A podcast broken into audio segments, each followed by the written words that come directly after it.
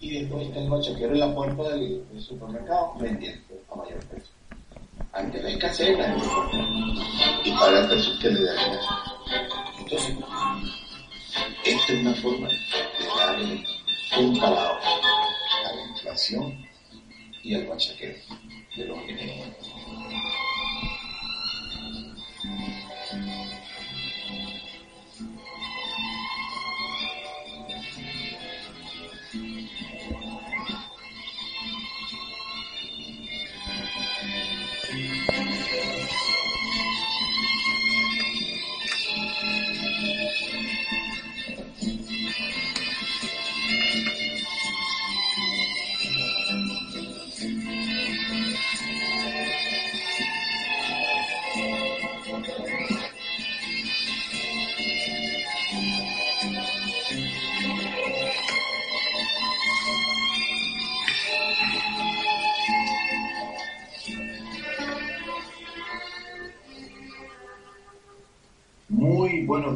Todos aquellos que me escuchan y me siguen por las redes sociales, desde donde transmito el programa El lado oscuro de las noticias, Venezuela Heroica y Geopolítica Venezolana, por Abajo Cadena Radio, en Facebook, YouTube, Periscope, Twitter, mi cuenta de Twitter es Abajo Cadenas V de Venezuela, y por nuestra página web abajocadenasradio.com. Quien les habla, Felipe Torrado, productor del programa. Bienvenidos todos a mi canal. Bueno, este programa es corto, pero porque voy a insistir en la situación que está viviendo Venezuela con el problema económico de la inflación. Yo he puesto a estudiar pues sobre las alternativas para frenar esta inflación y he encontrado que hay una fórmula.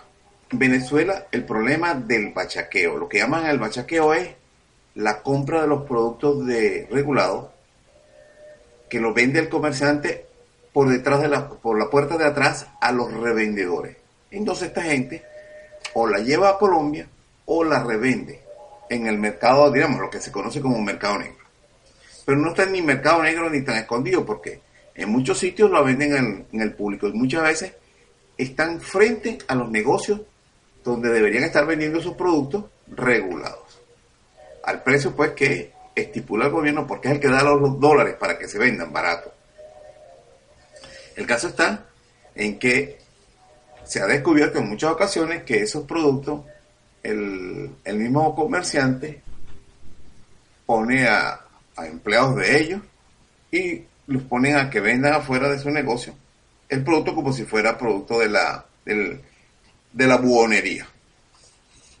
Pero lo más importante está en que es reconocer que este problema del acaparamiento por parte del comerciante, el, la especulación, la reventa del producto y sobre todo el acaparamiento para crear una escasez artificial eso es viejo en Venezuela. Eso viene desde Luis Herrera, cuando comenzó el dólar a fluctuar. Antes era un dólar fijo, tenía un precio fijo. Y esto lo vienen haciendo los comerciantes durante mucho tiempo, que ocasionó el famoso 27 de febrero, llamado Caracazo en 1989.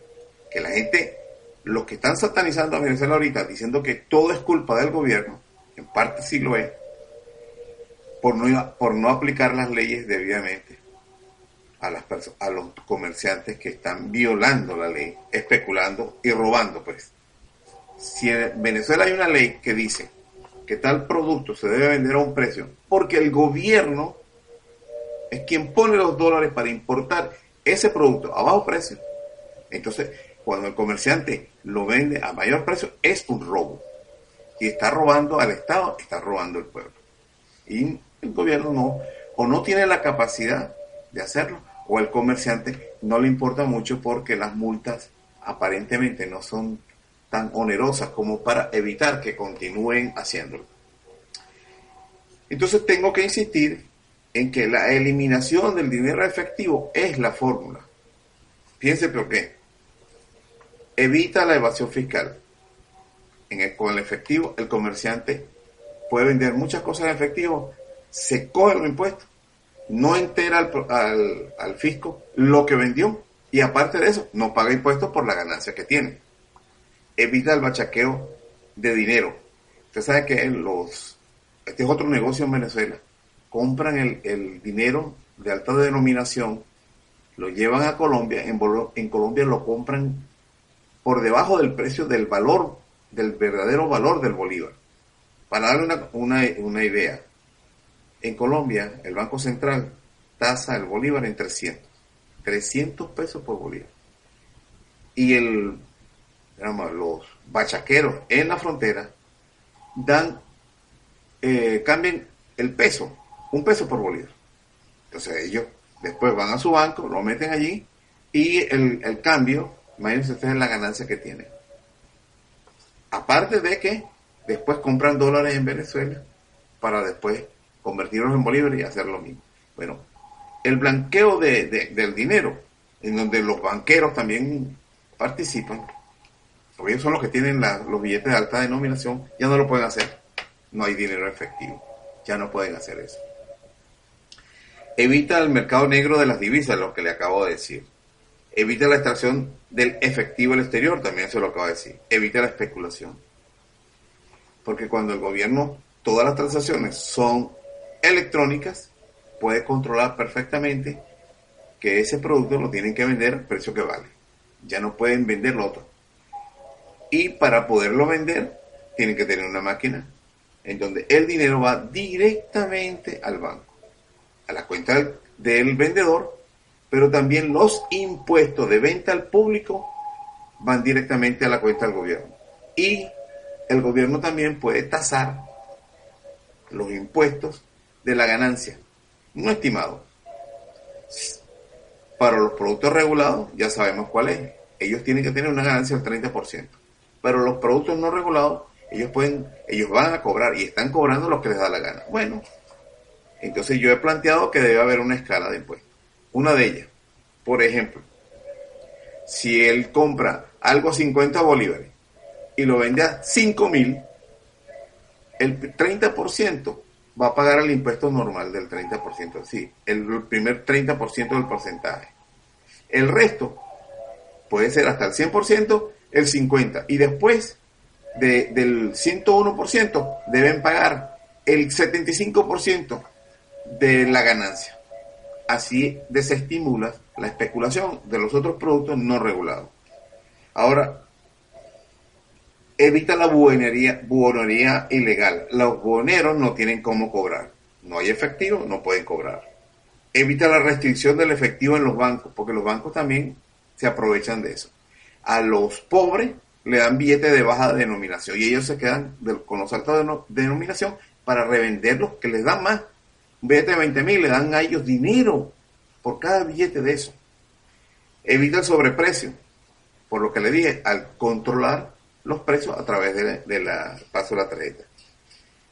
Las restricciones de los bancos, que hay bancos que le dicen usted no puede sacar tanta cantidad de dinero. Bueno, cuando tú tienes la tarjeta, tú puedes comprar lo que tú quieras. No puede haber restricción, pues no hay efectivo. En cambio, el banco, como hay efectivo, entonces te hace, te hace eh, tener grandes colas para poder sacar una parte, la que ellos decidan. Siempre la excusa es que no tienen suficiente evita el sobreprecio, evita la legitimación de capitales de dudosa procedencia, porque todo el que deposita dinero tiene que tener una justificación. Tú no puedes depositar dinero así, de la cantidad que sea, que no hay dinero en efectivo. Todo es por transferencia. Se acabó entonces la venta ilegal y el bachaqueo y la, y incluso hasta la compra de, de droga. ¿Cómo lo van a comprar? ¿Cómo le van a pagar al, vendedor de drogas?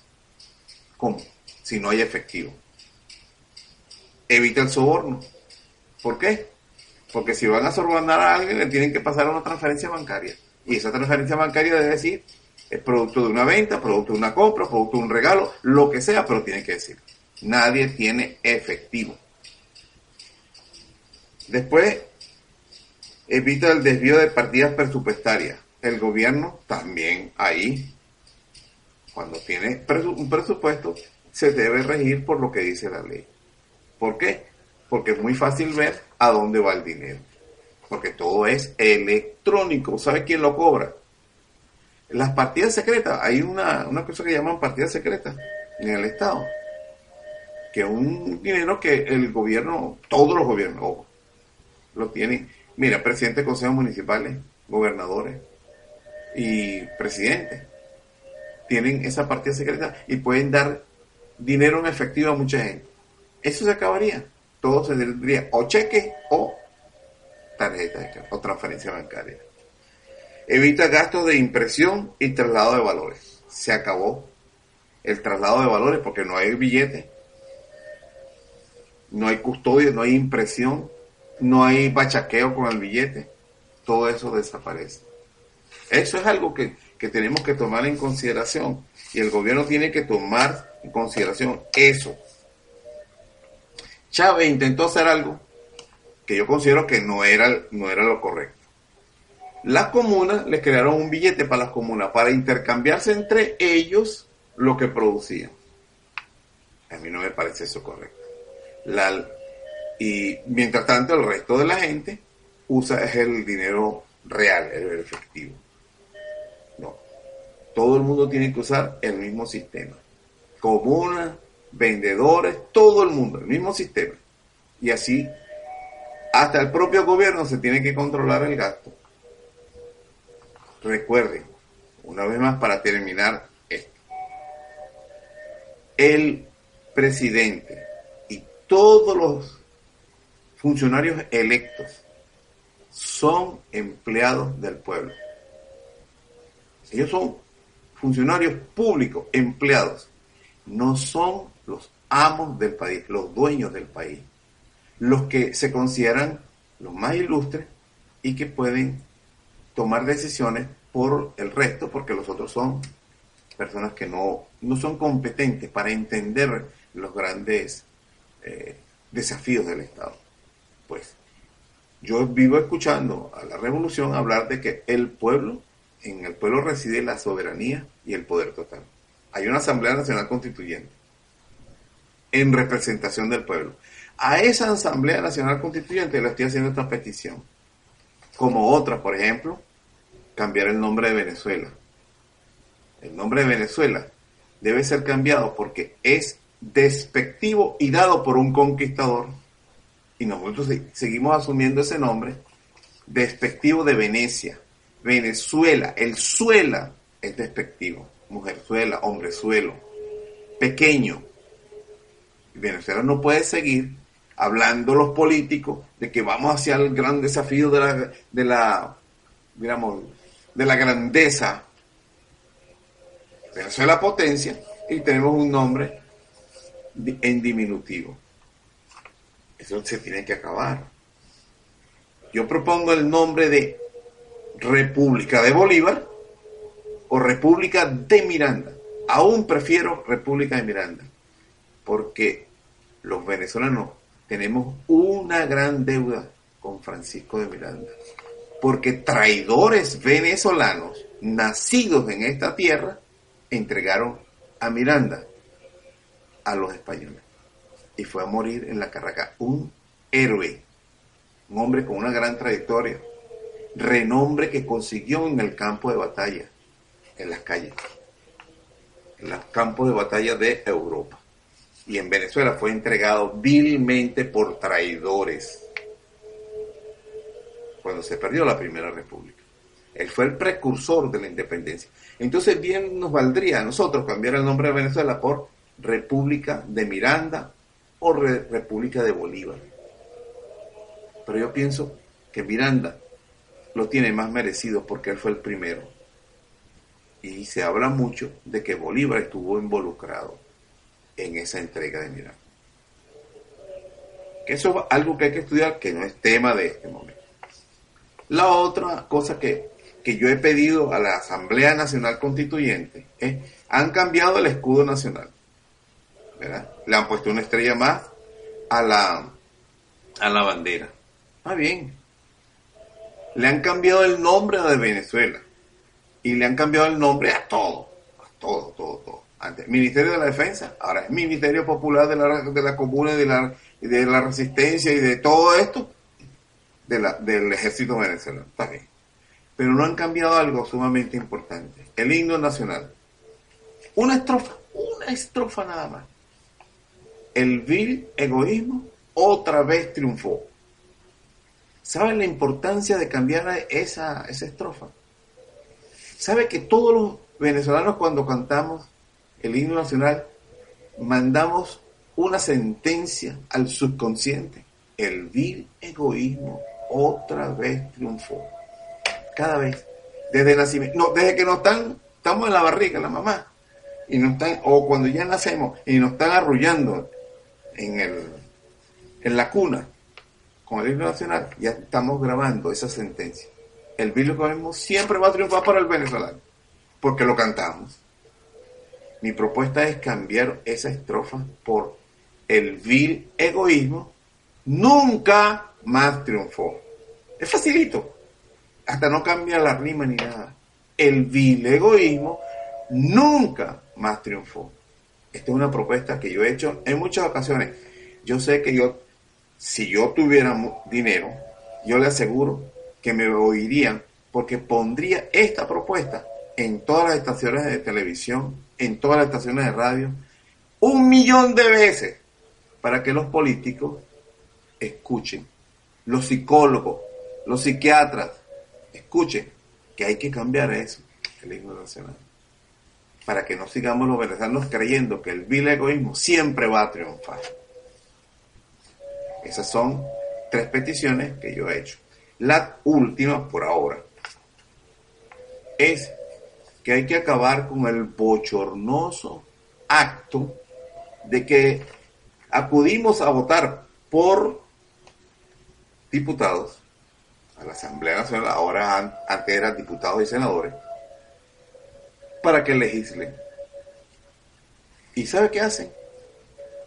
Lo primero, apenas se instalan a dos, tres días, eh, leyes habilitantes para que el gobierno, el presidente, el ejecutivo haga las leyes. ¿Ustedes creen? Eso es una vergüenza. Es decir, elegimos eso es como, por ejemplo, ahorita la Asamblea Nacional Constituyente. Son 547 asambleas. Y usted, yo he escuchado al presidente muchas veces dice, le estoy pidiendo a la Asamblea que apruebe esta ley. A veces suena como una orden. A veces suena, esto es, a veces suena como una orden. Cuando él debería decir, voy a solicitar a la Asamblea Nacional Constituyente a que considere este proyecto que voy a presentarle, a ver si ellos lo aprueban. Porque da la coincidencia, señor presidente, que la Asamblea Nacional Constituyente está por encima suyo en este momento. Manda más que usted al punto de que lo puede destituir y se reemplazar por otro. Entonces, más respeto con la Asamblea. Y lo de la Asamblea Nacional Constituyente, desen respetar, desen a respetar.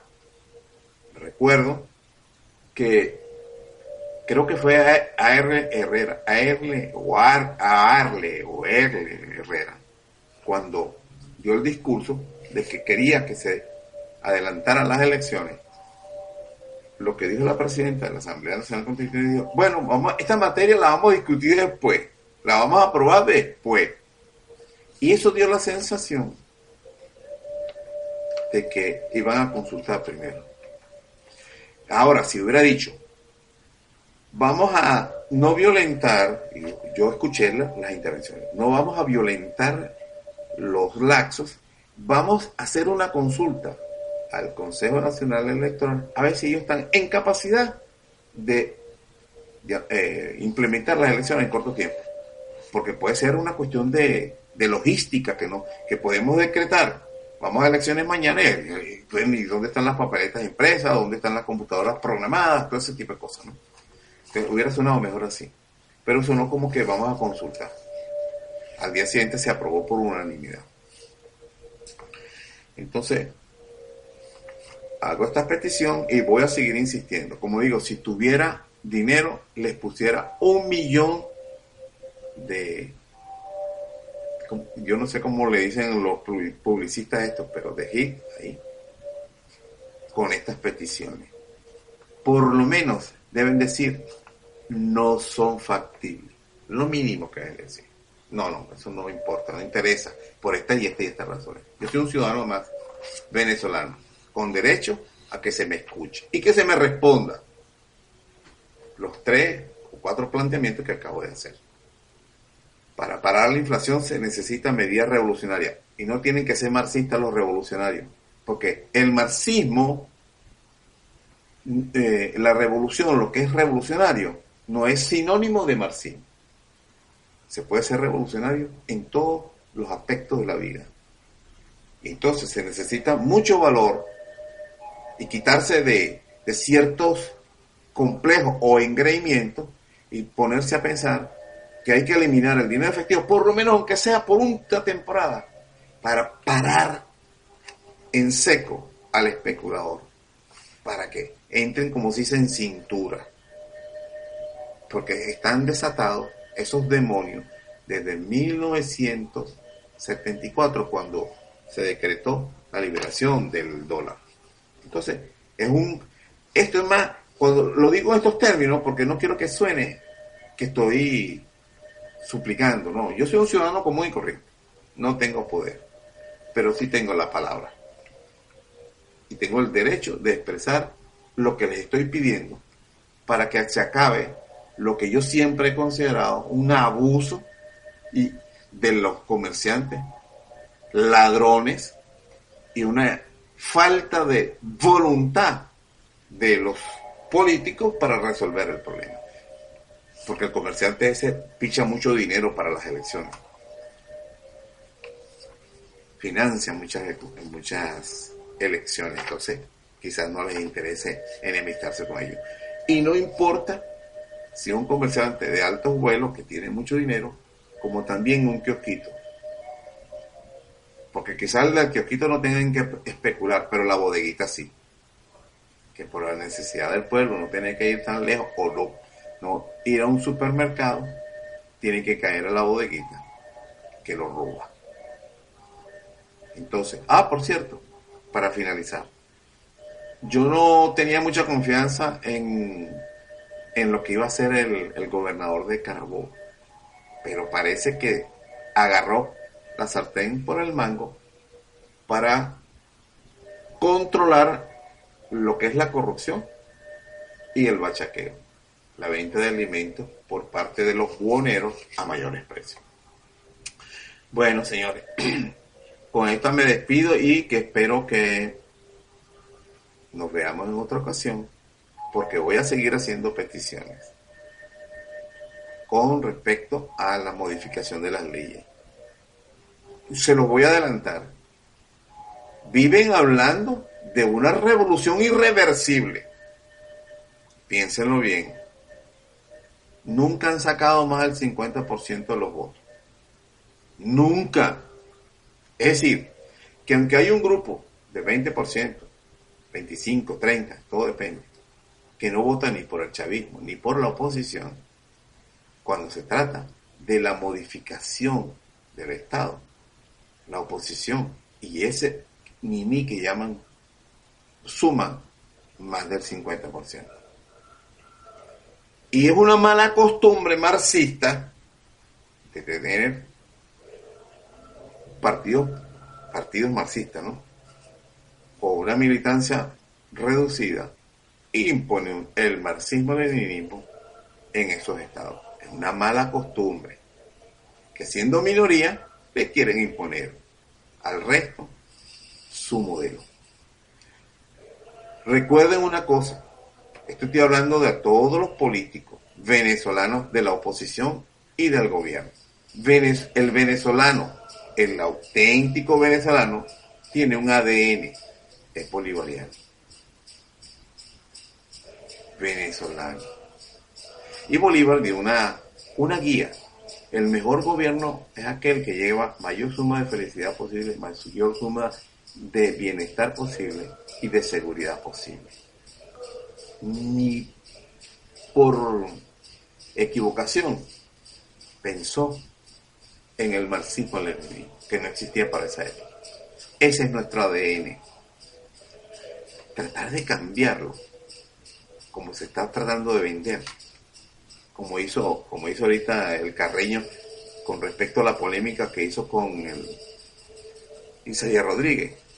Es una demostración de que está más pendiente de promocionar el socialismo que promocionar el bienestar, la felicidad y la seguridad de la paz.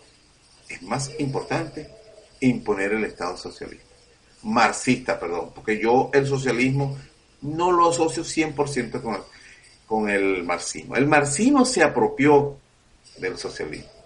De eso, de ese tema lo hablaremos más adelante, porque sí estoy, digamos, no preocupado, porque yo sé que no va a pasar, sino que estoy bastante este, deseoso de dar mi versión o de, de mi visión de lo que está pretendiendo eh, los, los, que están en el gobierno, de que creen que la meta es una nación que diga socialista y con leyes socialistas. Esa no es la meta. Eso es un instrumento. Las ideologías son instrumentos, vehículos. Usted monta para ir a un sitio. Pero no es el fin de ninguna nación. El fin de la nación es lo que dijo Bolívar. Mayor suma de felicidad, bienestar y seguridad. Que pasen buenas tardes y nos veremos en otra ocasión. Entonces aquí los dejo.